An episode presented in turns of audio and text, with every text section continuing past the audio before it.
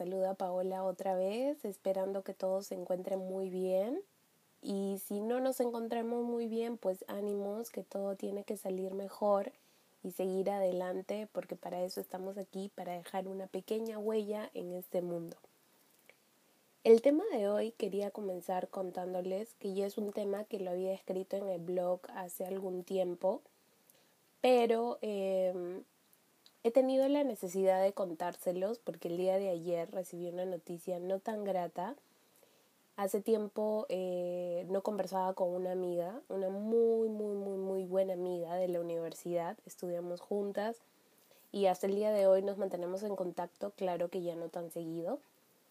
Pero no sé, me dio por escribirle para saber cómo se encontraba. Eh, le escribí, le dije cómo te encuentras, ¿no? ¿Qué, qué ha sido de tu vida?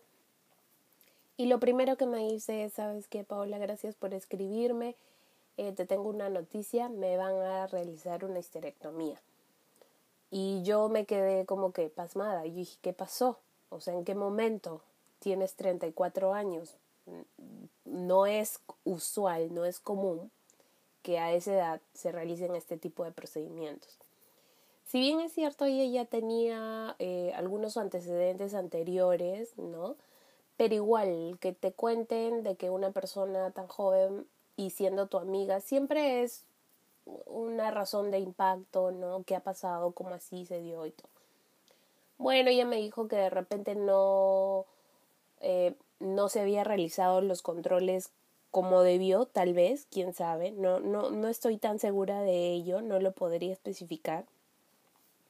Lo que sí sé es que ella me, me comentó que, bueno, de, de momento empezó a sangrar un montón, la sangre no paraba y le hicieron una, un examen de hemoglobina, tenía 5 y 5.6 de hemoglobina. Eh, le hicieron más exámenes y descubrieron que tenía algunos tumores en el útero y que lo ideal era poder hacer, lo, lo ideal era hacer la histerectomía. Le han tomado actualmente una biopsia, entonces van a, están esperando los resultados. Pero esto me llevó también a pensar realmente porque si bien es cierto, aquí la mayoría de nosotros somos enfermeros o somos estudiantes de enfermería. Y esto me llevó a, no solo esto, sino ya anteriormente conversando con otras colegas, a cuestionarme y a preguntarnos realmente, si bien es cierto, yo como enfermera debo dar un cuidado de calidad a mis pacientes y el ser enfermera representa el cuidado, ¿es que yo realmente como enfermero me cuido? Ese es el tema que quería conversar con ustedes el día de hoy. ¿Realmente me cuido como enfermero? Cuando escribí esto en el blog acerca si realmente nos cuidamos como enfermeros es porque viendo en las redes sociales encontré una publicación que hablaba acerca de la prevención del cáncer de cuello uterino. Recordé que hoy día en realidad muchos de nosotros, colegas, amigos y estudiantes también, no somos totalmente honestos cuando hablamos del cuidado de nuestra salud y realmente a veces no lo hacemos a propósito, pero nos salen unas frases como uy, quisiera, pero solo que el tiempo se pasa tan rápido y no me da tiempo. O ay, tenía tantas cosas que hacer, pero ya, ya voy a ir. Apenas pueda, voy. Pero no sé si deba hacerlo porque en realidad yo me siento bien. Pero realmente es así. muchas veces eh, ponemos excusas, pretextos o como les dije, no lo hacemos a propósito, simplemente es el día a día que se pasa rápido y que tengo que trabajar, tengo la familia y tengo los amigos y tengo mis padres delicados, tengo otro familiar delicados y tengo que irlos a ver, etcétera, etcétera. Estoy estudiando, tengo exámenes, etcétera, etcétera. Felizmente, eh, bueno, los que trabajamos en muchos centros laborales, por no decir, y espero que en todos, Anualmente o cada dos años eh, existe lo que les llamamos, en mi caso, el examen médico laboral. Este examen consiste en que la persona tiene que acercarse a un centro de médico, ¿no? Donde le hacen diferentes tipos de exámenes, ¿no? Eh, como radiografía, examen médico, toman la glucosa, eh, ¿no? Etcétera.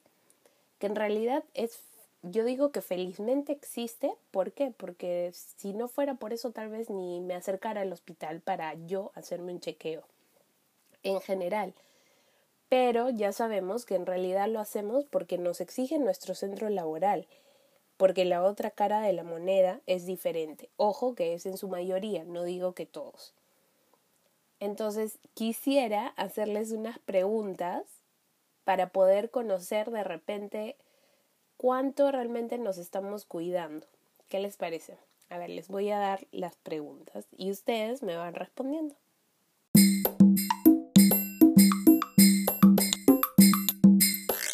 Vamos con la primera pregunta. ¿Comen un real y nutritivo desayuno? Algunas respuestas fueron yo muchas veces ni tomo. O a veces dicen ya voy y son las once y media de la mañana y todavía no han tomado desayuno. Eso me pasaba a mí. En la mañana, antes de irme para el trabajo, me tomaba solo un jugo, algo rápido, y de ahí eh, no paraba por el reporte de turno, la entrega de turno, etcétera, etcétera, reuniones, todo, etcétera, hasta las once y media de la mañana que más o menos me preguntaban, ¿y tomaste desayuno? Y yo ni cuenta, nunca me aparecí por el comedor.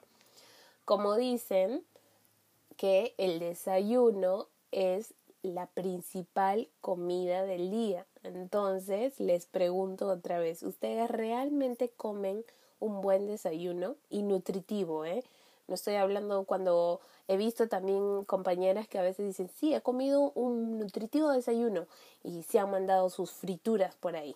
Entonces, realmente, ¿cómo, ¿cómo sienten esta pregunta? ¿Comen un real y nutritivo desayuno? Pregunta 2. ¿Duermen sus 7 a 8 horas que recomiendan? Respuestas. ¡Qué risa! Yo me duermo a la una de la mañana como mínimo y me levanto a las 6 de la mañana. ¿Qué hay de ustedes? ¿Realmente duermen sus 7 a 8 horas como les recomienda? Pregunta 3. ¿Toman 8 vasos de agua al día o 2 litros de agua? Ya sabemos la importancia de lo que es beber agua. Entonces, eh, respuestas de algunos. La verdad no, para no estar yendo al baño cada rato durante mi turno. Además creo que ya mi vejiga se acostumbró. Eso es algo que a mí también me pasaba mucho, porque yo decía, para no tener que ir al baño, eh, no tomo agua, entonces voy a poder optimizar y poder realizar todos mis quehaceres durante mi turno. Pero en realidad eso está malísimo porque eso nos puede conllevar a infecciones del tracto urinario, molestias, que a la larga de repente este sí los vamos a padecer, pero en ese momento a veces ni pensamos en eso. Entonces, deseamos brindar un cuidado y tal vez sí lo hacemos, el cuidado que queremos a nuestros pacientes, pero yo no me estoy cuidando realmente. Pregunta 4. ¿Realizas ejercicios?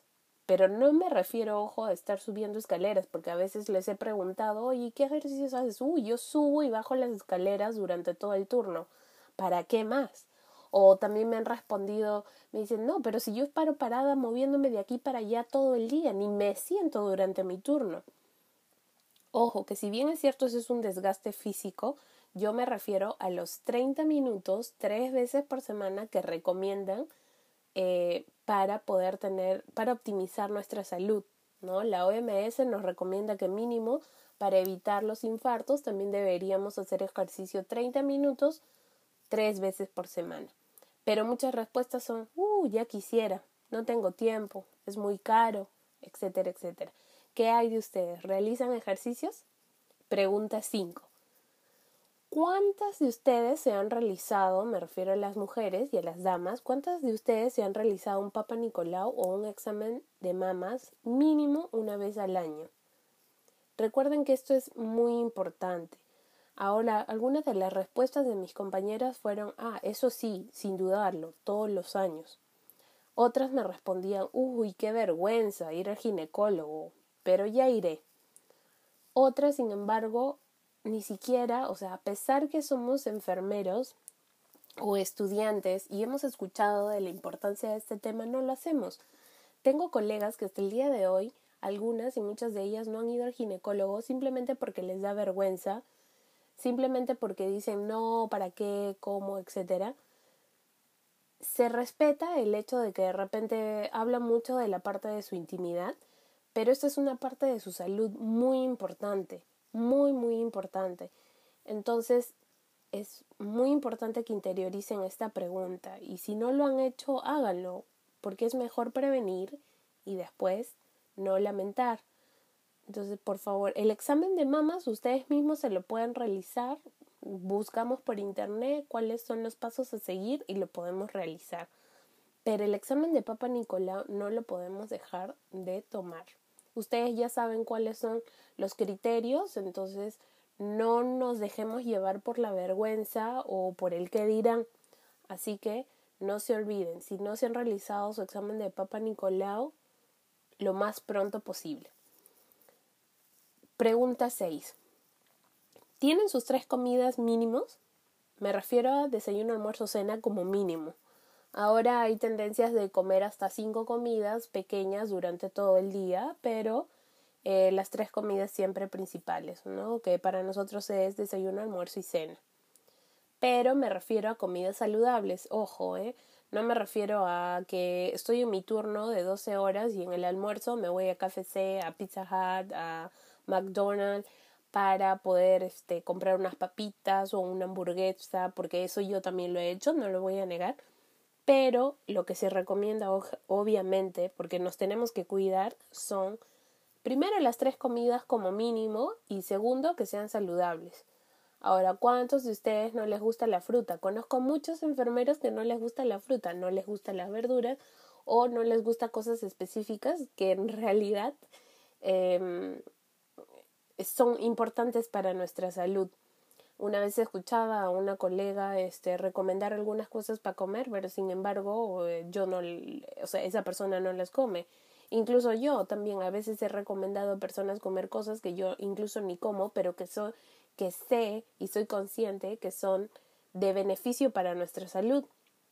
Entonces es muy importante poder interiorizar eso y de repente a pesar que no nos guste ver variantes que salen hoy en día para que nos puedan mantener eh, con bien y nutridos, que es lo más importante.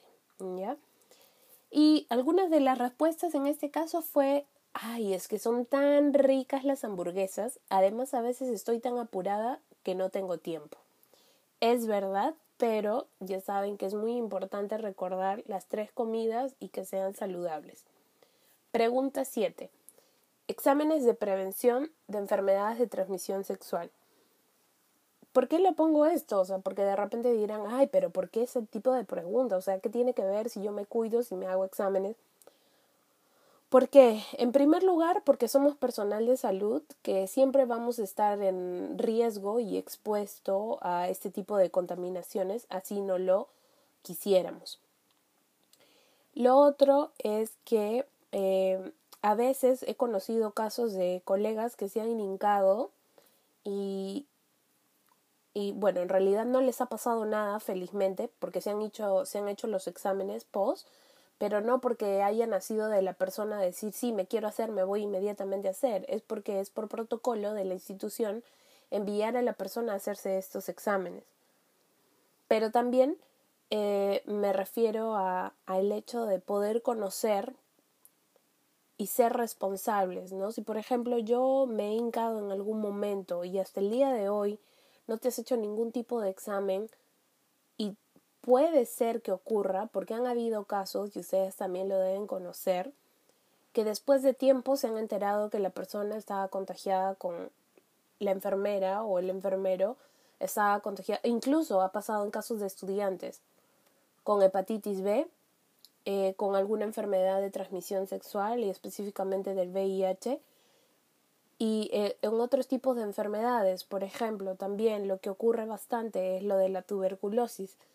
Estamos tan expuestos a enfermedades que si bien es cierto nosotros no quisiéramos, pero a veces nuestro sistema inmune está tan débil porque no nos alimentamos bien, porque no dormimos bien, porque no nos ejercitamos, que adquirimos algunas de estas enfermedades y nos negamos nos negamos a aceptar realmente lo que podría estar pasándonos a nuestro cuerpo y evitamos hacer este tipo de exámenes, ¿no? Una tos que se puede, se puede confundir con una gripe pasajera, con una molestia eh, particular que me tocó el cambio de clima, etcétera, pero sin embargo yo podría estar haciendo una futura tuberculosis y no pude detectar los síntomas a tiempo y a veces lo detecto cuando ya es demasiado tarde.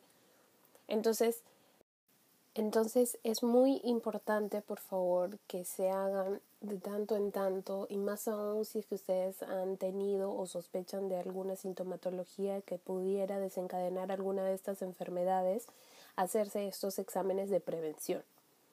Pregunta 8. ¿Conocen ustedes actualmente cuánto tienen de hemoglobina? ¿Cómo está su colesterol? ¿Cómo va su glucosa?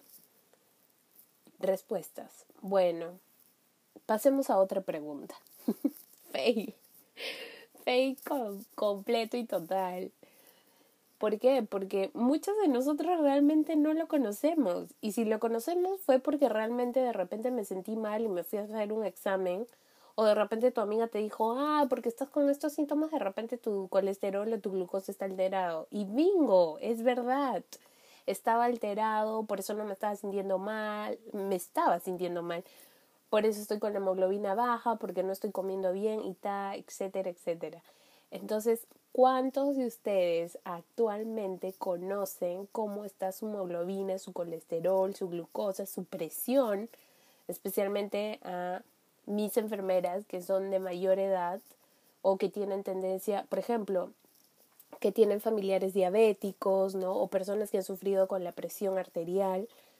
¿Cómo está esa parte? ¿Cuántos de ustedes conocen actualmente? Ahora, estos exámenes no son tan caros. Tampoco yo les digo que, que se hagan pues cada tres meses, cada seis meses, no. Pero al menos ser conscientes de repente, si no se realizan estos exámenes en sus centros de labores con el examen médico que les dije, pero por lo menos tener una noción. Ahora, básicamente, si yo me estoy alimentando bien, estoy haciendo ejercicio y no fumo, no tomo y llevo una vida saludable, es probable que estos, eh, estos exámenes salgan con los parámetros normales. Pero muchos de ustedes, estoy completamente seguro, no lo conocemos. Pregunta 9. ¿Tienen realmente tiempo para ustedes, para ustedes mismos o para sus familias y seres queridos? Respuesta. En realidad sí, pero la mayoría del tiempo me dedico a dormir. Salgo muy cansada, entonces prefiero dormir. Básicamente esto se da en colegas que tienen dos trabajos. Realmente mis respetos hacia ellas y hacia ustedes que si realizan más que un trabajo o trabajan más de 150 horas al mes, es realmente exhausto y bueno, la monotonía lleva a que te, ¿no? que, te que asimiles esto y que puedas seguir trabajando, pero realmente el tiempo para ti, para darte tus engreimientos, conozco colegas que trabajan en dos lados, prácticamente 300 horas mensuales, pero a pesar de eso viajan, eh, salen de paseos, salen de viaje con su familia, con amigos, entonces, eso es una parte muy bonita e interesante y me da a entender que de repente ellos están bien organizados o que realmente eh, manejan bien sus tiempos, a lo mismo que su salud. Pero es bueno que nos preguntemos, ¿cómo te sientes hoy? ¿Cómo te has sentido estos días? ¿Cuáles son tus planes? ¿No? ¿Qué, qué planes tienes con tu familia? ¿Qué piensas hacer con tus padres? Ese tiempo realmente para ti también, ¿no? Eh, de repente hace cuánto no te has cortado el cabello o de repente te quieres hacer un cambio de look o te quieres ir de compras o salir a tomar fotos o viajar, algo que te guste pero que tengas tiempo para ti, para que puedas botar de repente ese estrés, esa mala vibra que estás sintiendo o ese cansancio que te agobia o esa preocupación que te tiene pensando, ¿no? Em, de repente has deseado tener un animalito, un perrito, un gatito, pero no puedes porque te la pasas trabajando. Tal vez te pregunto esto para que si no te lo has preguntado o de repente si en algún momento te lo preguntaste pero pasó de largo, te lo vuelvo a preguntar. ¿Cómo está tu tiempo para ti y sobre todo para tu familia? Muchos dicen, y es verdad, eh, ¿no? Eh, la familia, hay que saber eh, pasar tiempo con la familia porque no se sabe cuándo le puedes perder. Sí, es verdad, pero hay personas, como en mi caso, que nos encontramos lejos de la familia y entonces tenemos que buscar otras formas de poder estar cerca de ellos. ¿no? Entonces son muchas las situaciones, pero si ustedes los tienen cerca, aprovechen. Y eh, perdonen. Esa es otra cosa muy importante que considero, ¿no? Porque conozco colegas que eh, tienen, no quiero decir cólera, sino utilizaría la palabra tal vez un poco de rencor hacia la familia por X motivos. Entonces es muy feo tener ese tipo de sentimientos y lo ideal para que uno esté tranquila es perdonar. No les pido o no les digo o no les dirán de repente de que, bueno, vuelvan a ser los mejores amigos o las personas que fueron antes, pero interioricen y perdonen ustedes mismos eh, a ustedes mismos, ¿no? Hacia ellos, pero no es necesario que se lo digan tampoco, nadie les dice que vayan a pedirle perdón y, ya, o, o, que ustedes perdonen la falta o algo que hayan podido cometer que a ustedes hayan sentido que les haga daño. Pero lo importante es que ustedes de corazón se sientan tranquilas o tranquilos, ¿no? Entonces, es ese tiempo que les pregunto si realmente tienen para ustedes, ¿no? Para para poder escribir en un cuaderno o en un libro eh, qué planes tienen, qué cosas les gusta hacer, qué cosas les gustaría, que es muy importante. ¿Ya? Entonces, hay, hay respuestas como que me dicen, salgo muy cansada, entonces prefiero dormir. Lo entiendo, te entiendo perfectamente. A veces el cansancio, el trabajo, los quehaceres, las presiones, las preocupaciones, nos tienen tan cansadas que a veces ni tiempo dedicamos para nosotros. Pero es muy importante que te des ese tiempo para ti, eh, para ti y para tus amigos. ¿Ok? Y pregunta 10, y esta es la última pregunta. ¿Fumas? Ahora, eh, respuestas, algunos me dicen no, soy asmática. No, a veces cuando salgo a fiestas, me parece que no es malo. Este es un tema un poco contradictorio porque en realidad yo respeto mucho el hecho de que si la persona quiere fumar, si la persona quiere ponerse un arete aquí, si, si quiere poner un tatuaje allá, eh, dentro de la área social de mi país, por así decirlo, el hecho de que uno ande un tatuaje como enfermera es un poco eh, lleva al prejuicio, cosa que está mal y que felizmente ahora está cambiando y que creo que muchos deberíamos entender esa parte, ¿no? Si te quieres poner un arete, etcétera, etcétera. Claro, no llegando al extremo, ¿no? Si quieres pintarte el cabello, pero siempre de una forma ordenada y mostrando, pues, ¿no? Una imagen profesional digna de toda enfermera. Pero eh, pongo fumas porque en realidad desde mi punto de vista y en mi opinión, ¿no? Como enfermera, todos conocemos que el fumar hace daño y puede causar eh, a largo plazo muchas enfermedades y entre ellas pues no lo que es el cáncer al pulmón. Entonces para mí fumar eh, no es bueno. En este caso no me parece, no estoy de acuerdo, pero es un tema que de repente lo dejo como que eh, al aire, porque hay personas que, lo que fuman Ahora hay estos famosos cigarros electrónicos que también he escuchado. Eh, justo dentro de unas semanas voy a ir a un, a un taller que van a, va a haber un taller de discusión acerca al respecto porque ahora ha salido la información también que estos cigarros electrónicos también son perjudicial eh, para la salud. Entonces podemos de repente discutirlo más adelante, pero eh, como el podcast lo dice, estamos basados en una enfermera opina y en mi opinión como enfermera pienso que si fumas, o bien lo tienes que dejar, o bien lo puedes ir dejando poco a poco, pero no es algo bueno para tu salud en todo el sentido de la palabra.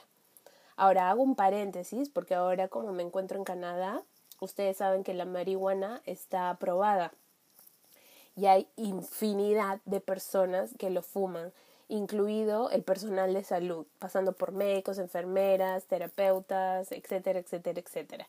Entonces es un tema que también me gustaría tratarlo con ustedes. Eh, pero sí, aquí se fuma marihuana. Hay tiendas exclusivas donde venden la marihuana de forma legal.